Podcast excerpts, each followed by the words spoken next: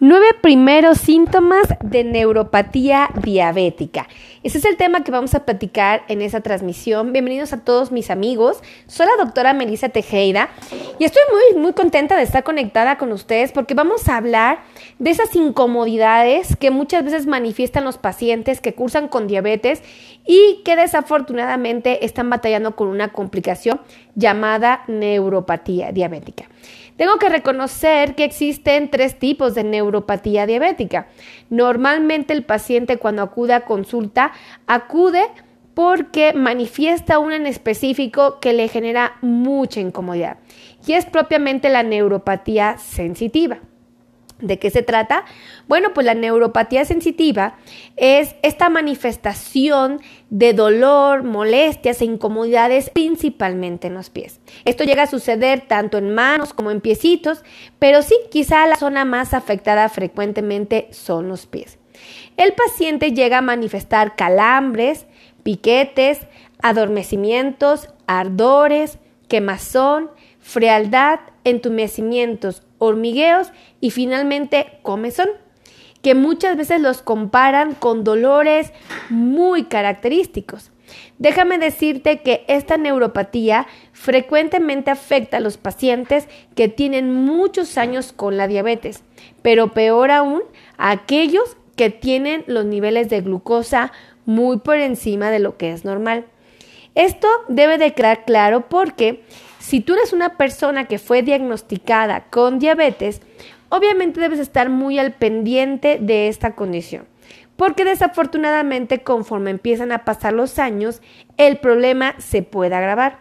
Y la neuropatía no solo afecta, como te mencioné, los pies, puede afectar otras regiones del cuerpo, tanto párpados como intestino, vejiga, pene, eh, oído, lengua, en fin. Y el problema es que en cada región va a causar estragos muy específicos. Por ejemplo, cuando afecta los párpados, hay pacientes que tienen la caída del párpado y se les dificulta tener eh, pues un ojito funcional.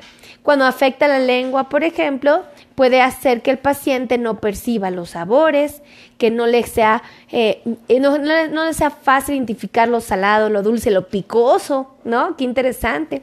Cuando afecta al intestino, puede provocar propiamente eh, condiciones tales como periodos de diarrea o de estreñimiento muy severos. Y, e inclusive a nivel de la vejiga puede provocar, por ejemplo, problemas de incontinencia urinaria eh, y en los varones, bueno, problemas de erección. Y a nivel del oído, pues una, puede generar desequilibrio, puede generar dificultades para oír, en fin. Aquí esto es importante de resaltar porque la neuropatía no solamente es el dolor en los pies como frecuentemente conocemos. Pueden haber otro tipo de condiciones que hablan de que la neuropatía está presente en nuestro cuerpo. Nada más que a veces llega a ser muy sutil o propiamente hay otras complicaciones que se suman y entonces a veces es muy difícil de discernir entre una y otra. Y obviamente pues siempre nos inclinamos por la que tenga una, mayor justificación, vamos a llamarla de esta manera. Ahora, déjenme decirles que sí es muy importante que tomen en cuenta este elemento. Eh, la neuropatía diabética, como les comenté, son de tres tipos. La sensitiva, que es la que normalmente hace que el paciente venga al consultorio porque el paciente dice es que me duele, ¿ok? Eh, obviamente es porque los nervios del paciente se están dañando, están sufriendo. Pero ¿qué es lo que está sucediendo? Bueno, todos tenemos en el cuerpo nervios. Los nervios son como cables de luz. Yo los comparo con un cable de luz porque es muy, muy semejante lo que intento transmitirles. Un cable, ¿qué es lo que tiene? Yo les pregunto. Tiene plástico y tiene un metal en el centro. ¿Para qué sirve el metal? Para que conduzca la información de un punto a otro. ¿Estamos de acuerdo? ¿Y el, ¿Y el plástico qué es? Un aislante que hace que la información solo viaje dentro del metal y no se disperse a otro punto. Cuando una persona tiene diabetes, debe de imaginar que en su cuerpo tiene miles y miles y miles y miles de esos cablecitos. Y puede suponer que la neuropatía es como si el cable fuera roído por un ratón. Si el cable es roído por un ratón, ¿qué sucede? Al ratoncito que le provoca una descarga eléctrica y el ratoncito sale así todo incómodo de la mordida que le dio al cable. Pues lo mismo pasa con nuestro cuerpo. Si yo tengo estos nervios en los pies y por alguna razón el cable se empieza a pelar, se maltrata, se daña, se lesiona, se roe, ¿qué sucede? Obviamente este cable de luz cuando se descarga eh, provoca las sensaciones tan incómodas que el paciente refiere.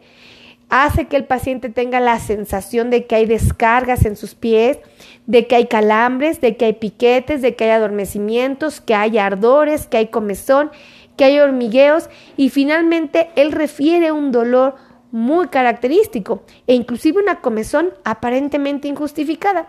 Y esto es porque los cables se lesionaron. Y la pregunta es, ¿por qué se lesionaron los cables? ¿Qué fue lo que lo provocó? Obviamente es las... Hay varios factores, pero uno de los más importantes son los altos niveles de glucosa.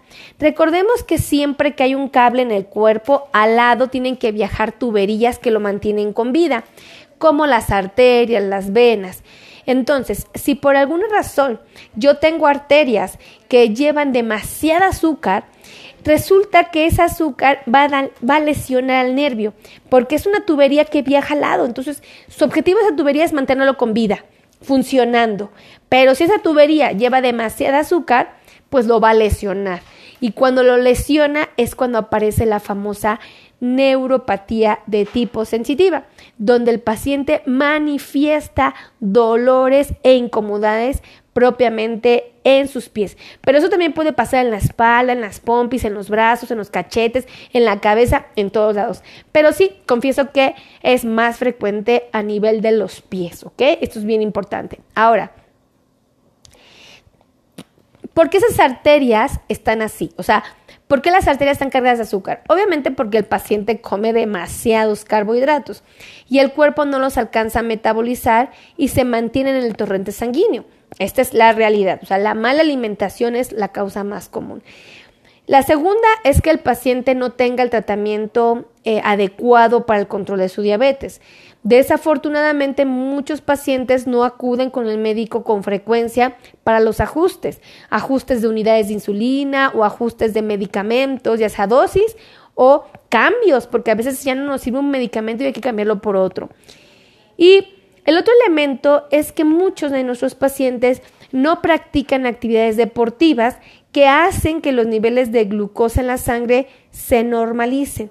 Entonces, estos tres errores que comete el paciente pueden llevar a que esta neuropatía avance, se agrave y llega un punto en que la neuropatía puede evolucionar y puede provocar que el paciente deje de sentir, escuchen esto, va a sentir dolores como calambres, piquetes, adormecimientos, ardores, quemazón, frialdad, entumecimientos, comezón, dolor en sus pies.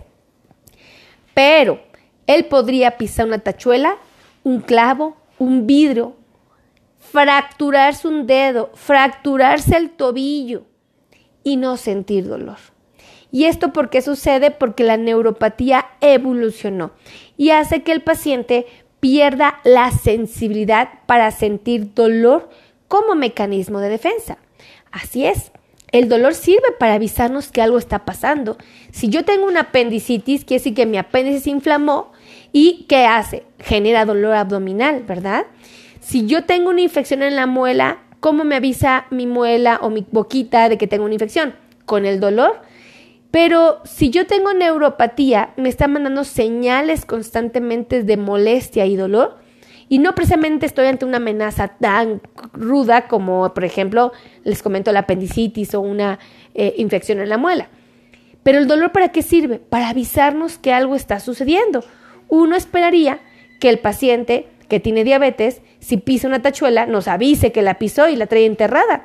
Desafortunadamente, la diabetes y específicamente la neuropatía sensitiva cuando evoluciona hace que el paciente siga teniendo las molestias, la incomodidad que les comenté, pero pierda la sensibilidad como mecanismo de defensa.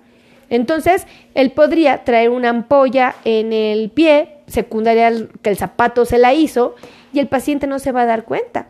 Y es donde nos preocupamos los médicos porque sabemos que el pie va a ser la zona más vulnerable para la presencia de heridas e infecciones que si no se atienden oportunamente lo pueden llevar a una amputación.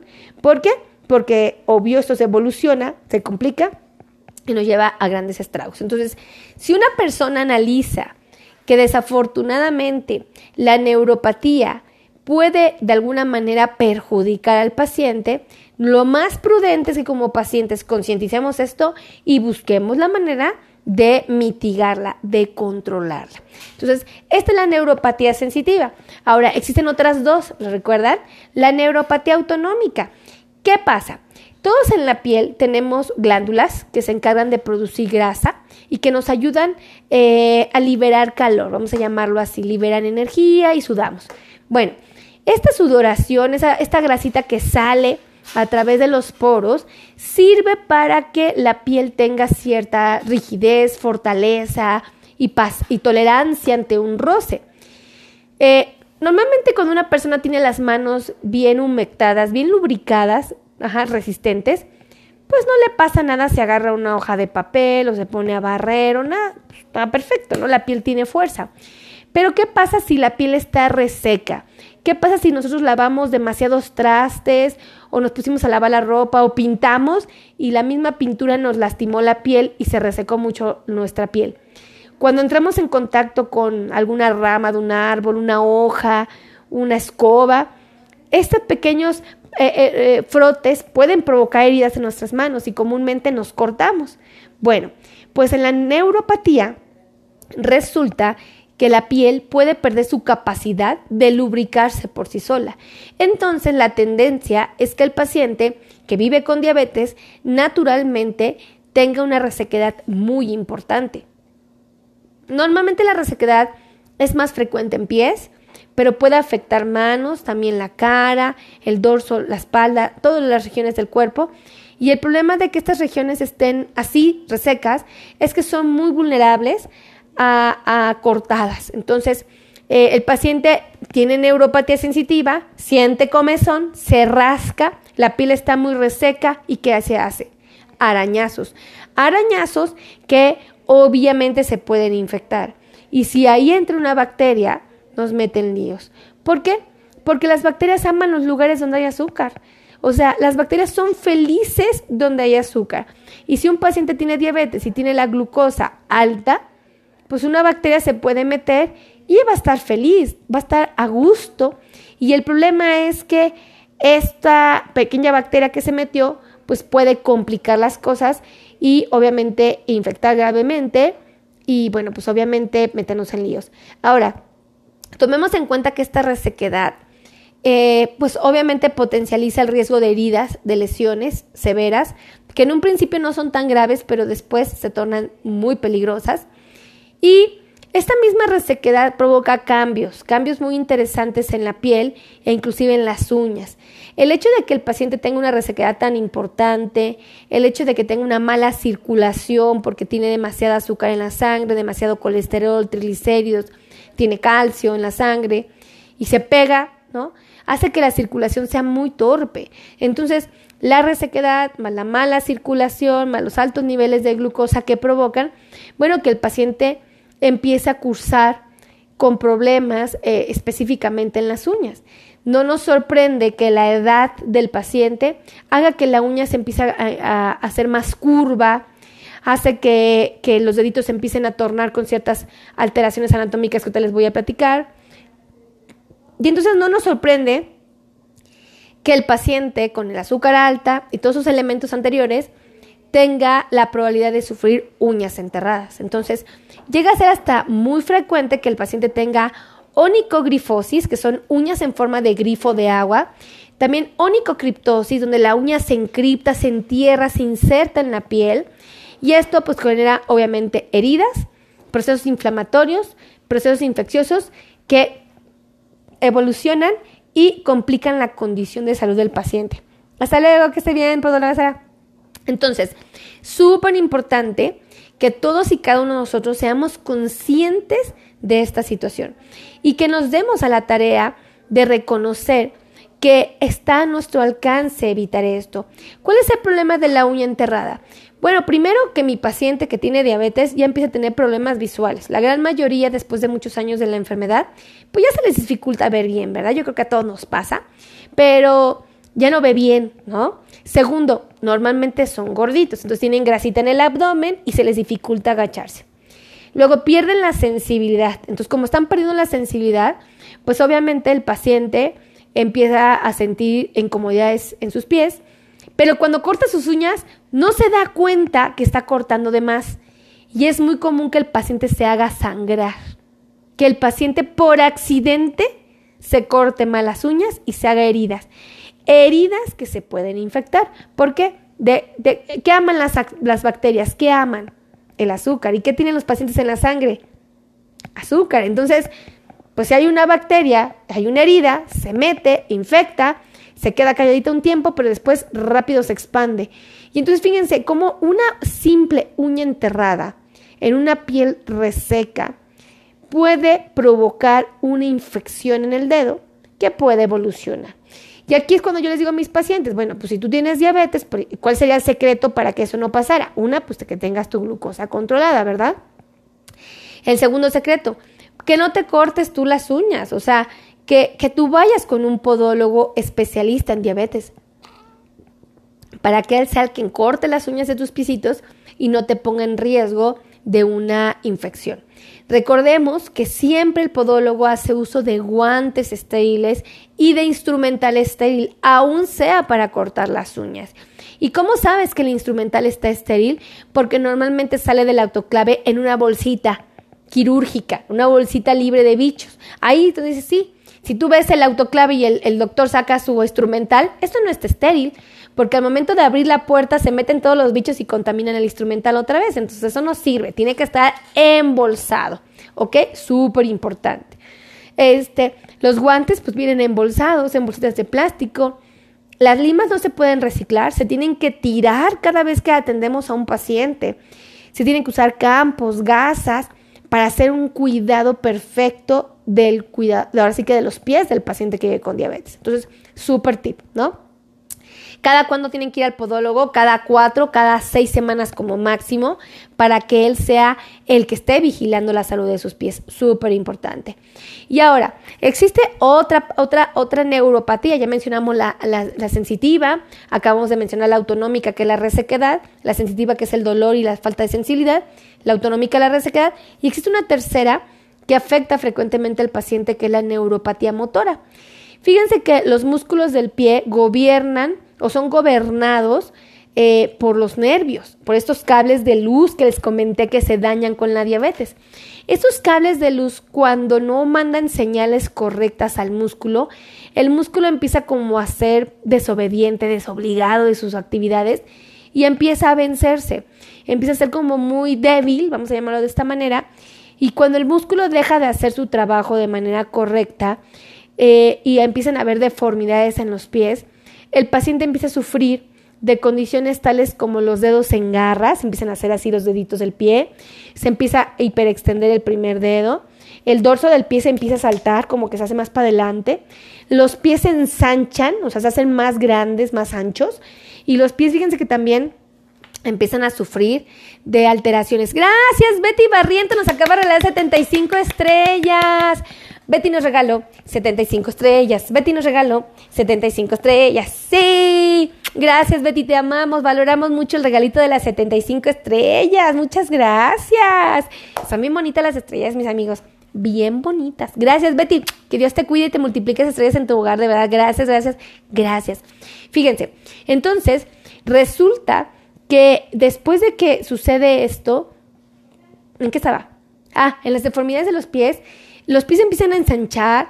Entonces ahora tenemos un pie que es más ancho, que tiene dedos así engarrotados, dedos que están ocupando más espacio, dedos que ya no caben en un zapato ordinario, el dorso del pie se expone y el paciente ahora le cuesta más trabajo conseguir un calzado cómodo, porque lo que para él antes era cómodo ya no lo es tras esa deformidad del pie.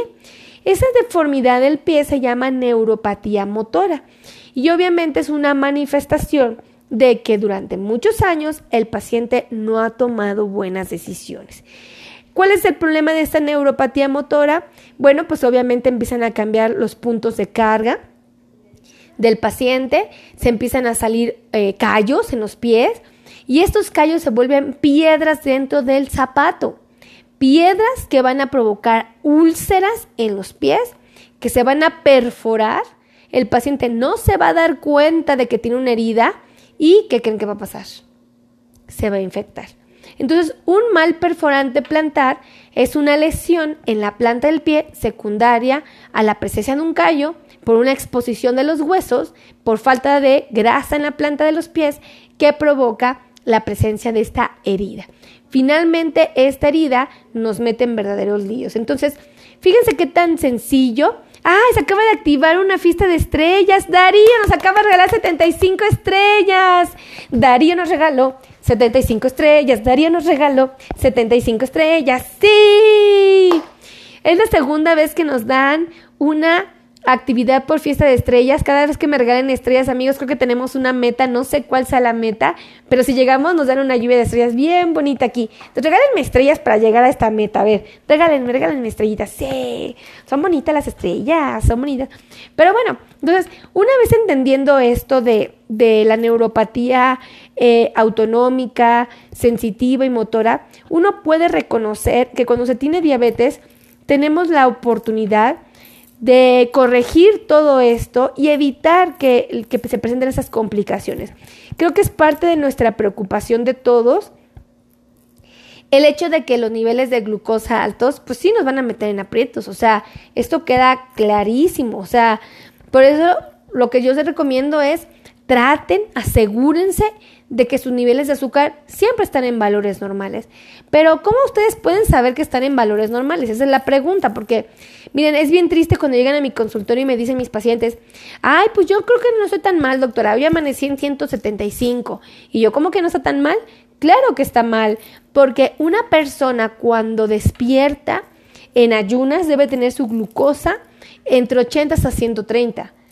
Antes de desayunar, antes de comer, antes de cenar, su glucosa debe estar entre 80 y 130.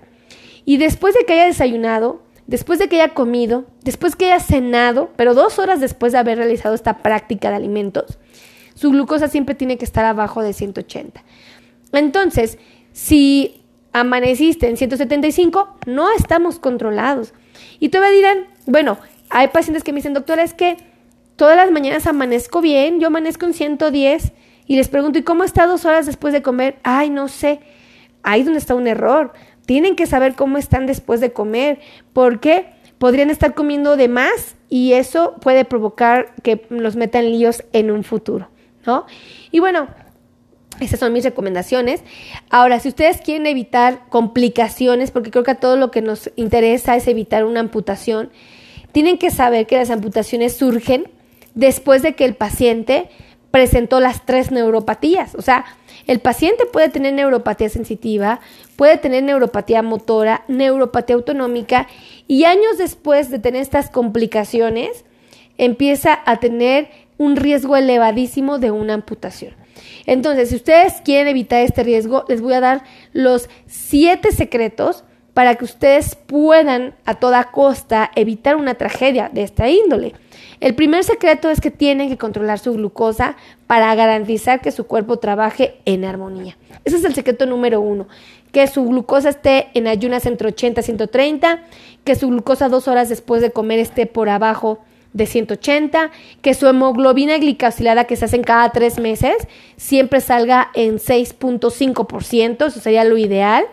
Y yo les sugeriría que también consideran ir al podólogo cada cuatro, cada seis semanas un podólogo especialista en diabetes, les va a cambiar la vida. O sea, de verdad, un podólogo especialista en diabetes puede evitar una amputación. O sea, aquí tenemos podólogos muy buenos y miren, si vieran cuántos pacientes llegan gravísimos y vienen con el podólogo y el podólogo se alcanza a dar cuenta de la situación delicada y me avisa a mí y miren, yo salgo corriendo a atender a mis pacientes porque de verdad los pies son muy delicados.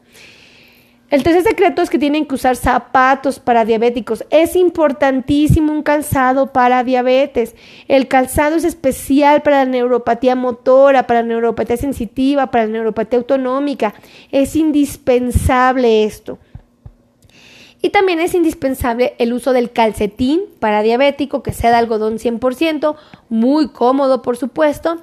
Y finalmente tenemos que usar eh, plantillas. Las plantillas tienen que ser de descarga, tienen que ser personalizadas, no tienen que ser prefabricadas, son personalizadas, tienen que ser muy cómodas y de materiales muy suavecitos, ¿ok? Que quepan perfectamente en el calzado para diabético. Entonces, súper importante. Y finalmente, el paciente tiene que lubricar su piel con qué? Con aceite de almendras dulces. Pongan aceite de almendras dulces en su piel para que no esté reseco. Y finalmente, no dañen más su piel con jabones agresivos, que tengan perfumes, nada de esto. Ay, gracias Santos Fabián, un beso, bienvenido a la transmisión. Súper importante que usen jabones neutros para hacer el aseo de su piel. Son mis mejores recomendaciones y yo les puedo garantizar que si ustedes viven con problemas de neuropatía diabética, tienen a su alcance controlar esta complicación y evitar que evolucione a un grado que ya sea imposible o muy difícil de tratar.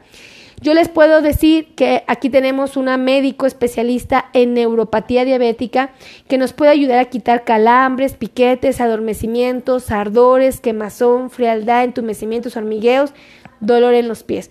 Tenemos especialistas en neuropatía diabética, tenemos especialistas que los ayudan a controlar su diabetes y por supuesto también tenemos em, médicos especializados en, nutrición, nutriólogos tenemos, por supuesto, tenemos eh, podólogos especialistas en diabetes, bueno, en fin, una serie de profesionales de la salud encaminados al cuidado de la diabetes muy buenos que yo les recomiendo muchísimo para que agenden su cita. Les voy a dar los teléfonos para que no me regañen porque ya los leí, que me dicen, doctora, ¿dónde le puedo hacer su cita? ¿Dónde puedo agendar con usted o con mis compañeros, con cualquiera que ustedes necesiten? El teléfono de la oficina es el 55 9001 1999. Estoy aquí en la Ciudad de México. Y el otro teléfono es el 55 26 51 6107. Y tenemos un número de WhatsApp donde también pueden agendar citas. Con mucho gusto se las podemos agendar, que es el 55 82 16 24 93. No hay excusa, no hay pretexto. Tienen tres líneas telefónicas donde pueden agendar citas. Y pueden ser presenciales, pueden venir al consultorio. Tenemos todas las normas de seguridad que se puedan imaginar. Y tenemos eh, consultas virtuales para aquellos que no están en la ciudad o simplemente ahorita se quieren resguardar en la pandemia. Sin tema, pueden agendar citas virtuales, ¿vale? Para que, gracias, mi querida Ingrid, que anda en Ecuador. Un besote hasta Ecuador. Entonces, súper importante que tomen en cuenta esto y que agenden citas oportunas. No se esperen cuando ya vienen bien mal. Miren, la gran mayoría ya viene conmigo cuando vienen los pies destrozados. ¿Para qué? ¿Para qué si podemos hacer todo lo necesario por preservar la salud? Y bueno, pues finalmente ayúdenme a compartir, compartan, compartan, compartan, compartan, compartan este video, por favor, compartan, porque mi trabajo es ayudar a un millón de personas que viven con diabetes. Y Ahorita somos 446 mil los que estamos reunidos. Yo quiero juntar un millón de personas que viven con diabetes y que todas aprendan esta información para que puedan preservar su salud. Ayúdenme a compartir este video con todos los latinos que viven en Estados Unidos, que viven en Canadá. Aún ellos no tengan diabetes, compártanselo porque ellos sí conocen a alguien que tiene diabetes allá. Y el problema es que la diabetes en este país, en Estados Unidos y en, en Canadá, está siendo un problema de salud gravísimo para nuestros paisanos. Pero gravísimo, amigos, gravísimo, gravísimo. ¿Por qué? Porque, híjole, la medicina ya es bien cara. Luego la barrera del idioma, y no se crean, el hecho de que no todos mis países, mis latinos tienen documentación, hace que sean pacientes que eviten acudir al médico. Entonces ayúdenme a compartir este video para concientizarlos de la importancia de sus cuidados. Vamos a ayudarlos. Ellos son bien trabajadores, son bien luchones la verdad es que lo mínimo que podemos hacer es darles información valiosa para que tomen buenas decisiones. Compartan, compartan, compartan, compartan. ¿Qué es la mejor manera que ustedes tienen de hacerme saber? si el contenido les gusta. Y bueno, pues muchísimas gracias, que Dios los bendiga, los quiero a todos, Dios me los preserve y nos vemos en la siguiente transmisión. Besitos, bye bye.